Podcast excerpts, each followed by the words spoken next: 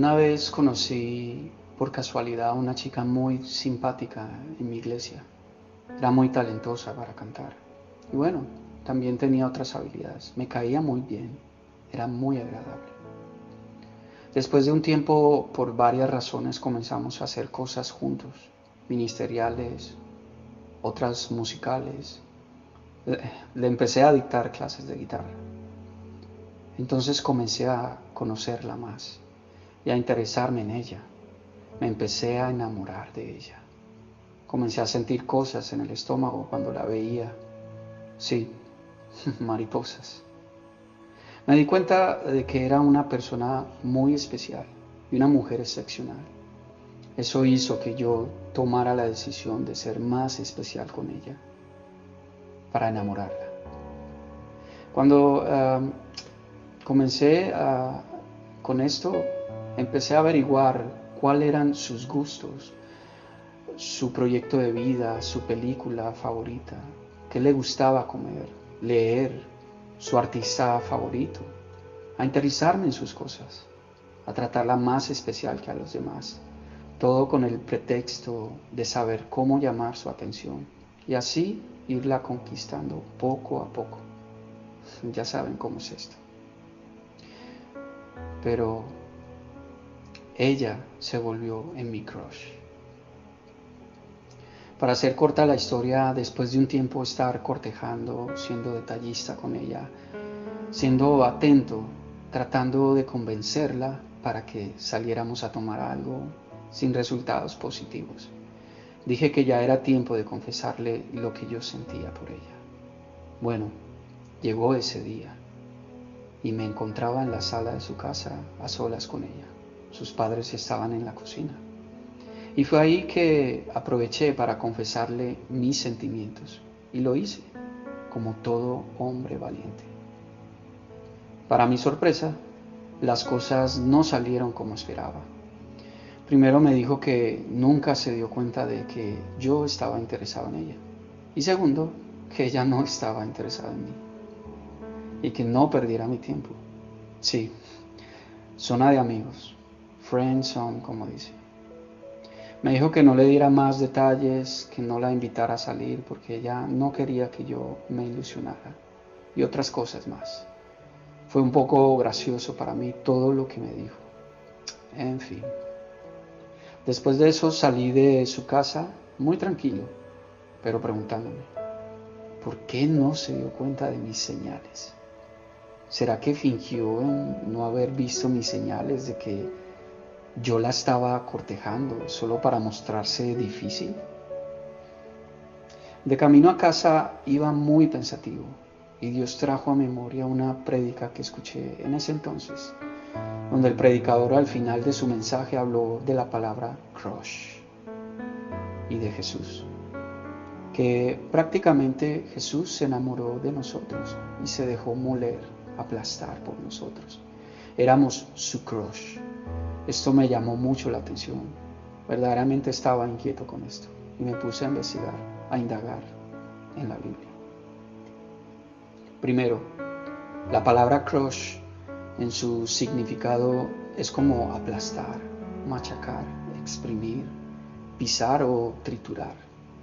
Pero esa palabra se empezó a usar también en lo sentimental, cuando te enamoras de alguien, pero que por más que tratas de llamar su atención, esa persona no te determina, pero que cada vez que la ves sientes cosas y estás atento a sus gustos y estás disponible siempre para ella o él. Saben, en Isaías 53:5 nos habla de que Él fue molido por nosotros. Dice, mas Él herido fue por nuestras rebeliones molido por nuestros pecados. El castigo de nuestra paz fue sobre él y por su llaga fuimos nosotros curados. En otras versiones dice que fue triturado o fue aplastado. Y esto me da vueltas la cabeza, porque Cristo en su vida hubo un crush por nosotros. Se dejó, estaba muy enamorado de nosotros.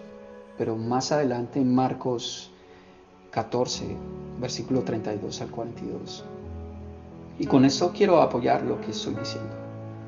Nos habla del relato en que Jesús se encontraba en el Getsemaní, orando con tristeza y en angustia. Ese lugar era muy especial por dos cosas. Primero, era un olivar, es decir, estaba en un terreno completamente lleno de árboles de olivos. Y segundo, y es lo más fuerte, la palabra Getsemaní significa prensa de olivos. Muy seguramente porque ahí era donde prensaban los olivos para sacarles el aceite. Ahí es donde vemos a Jesús orando intensamente, hasta el punto de derramar gotas de sudor de sangre. Lucas 22, 44. Prácticamente estaba siendo prensado, aplastado como un olivo por nosotros. O sea, en su vida estaba haciendo un crush. ¿Por quiénes? Por nuestras vidas. Nosotros éramos su crush.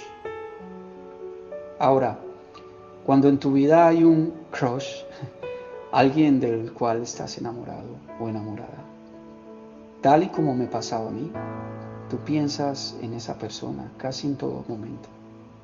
Haces lo que sea por llamar su atención. Incluso eso trata de tumbarte y aplastarte, porque te pones triste debido a que esa persona no te presta atención.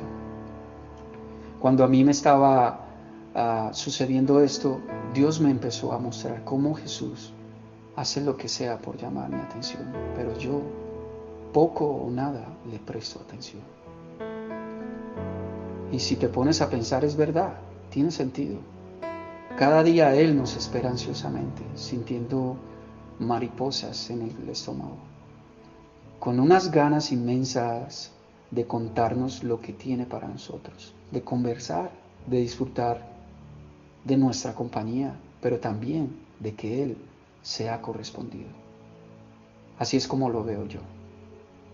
Finalmente, todo esto que Dios me estaba enseñando retó mi vida y me exhortó muy fuerte, porque así como esta chica se estaba haciendo como un crush en mi vida, así estaba sucediendo con Jesús. A ver, no me malinterpreten. No es que Jesús estaba sufriendo por mí porque a veces no le prestaba atención o no le correspondiera como debiera. Él ya sufrió fuertemente por nosotros en la cruz y lo dio todo hasta la muerte. Lo que quiero decir es que sí que Él anhela mucho nuestra vida y sí que se entristece porque no le buscamos, porque no le deseamos, porque hacemos el mal, pecamos. Es como si aún siguiéramos siendo su crush. no me lo tomen tan literal. Pero he aquí una oración que quiero empezar a hacer y es pedirle al Señor que su amor sea como un crush en mi vida. Solo aprendí de esa predica. Que su amor haga crush en mis inseguridades. Que su amor haga crush en mis debilidades. Que su amor haga crush en todo aquello que me tiene esclavizado.